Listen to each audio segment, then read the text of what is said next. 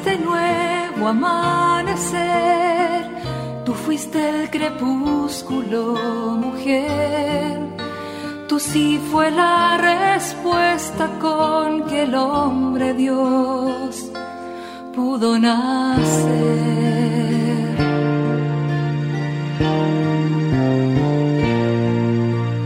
No solo existen las malas noticias, te invitamos a escuchar esta buena noticia que Jesús, que se hace hombre, hoy tiene para nosotros. Que me hable tu palabra, necesito hoy, Señor, de tu alimento.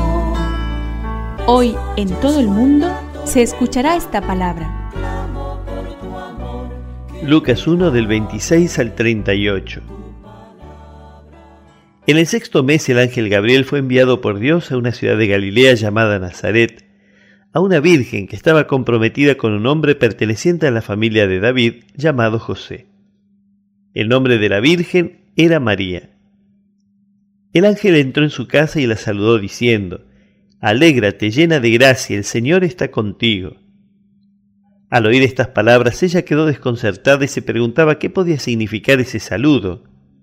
Pero el ángel le dijo, No temas María, porque Dios te ha favorecido. Concebirás y darás a luz un hijo y le pondrás por nombre Jesús.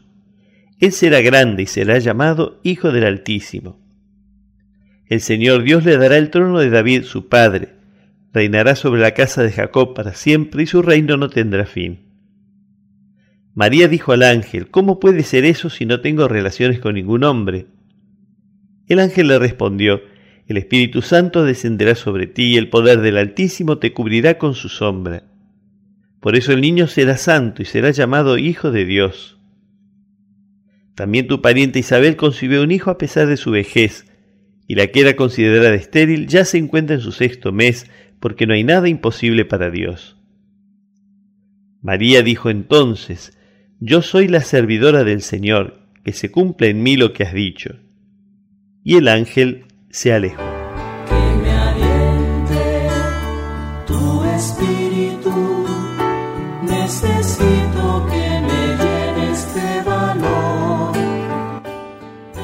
Gracias porque cuando me pregunto cómo eres, cómo amas, cómo hablas, qué planes tienes, en esta historia me encuentro y aprendo, después de haber caminado a mi manera, que no hay mayor seguridad y libertad que tu voluntad, aunque se desvele poco a poco, aunque rompa mis esquemas, aunque no tenga en cuenta lo poco que soy, aunque cueste, porque sobre todo me amas y dejas en mí tu gracia. ¿Cómo negarme a este don? Madre del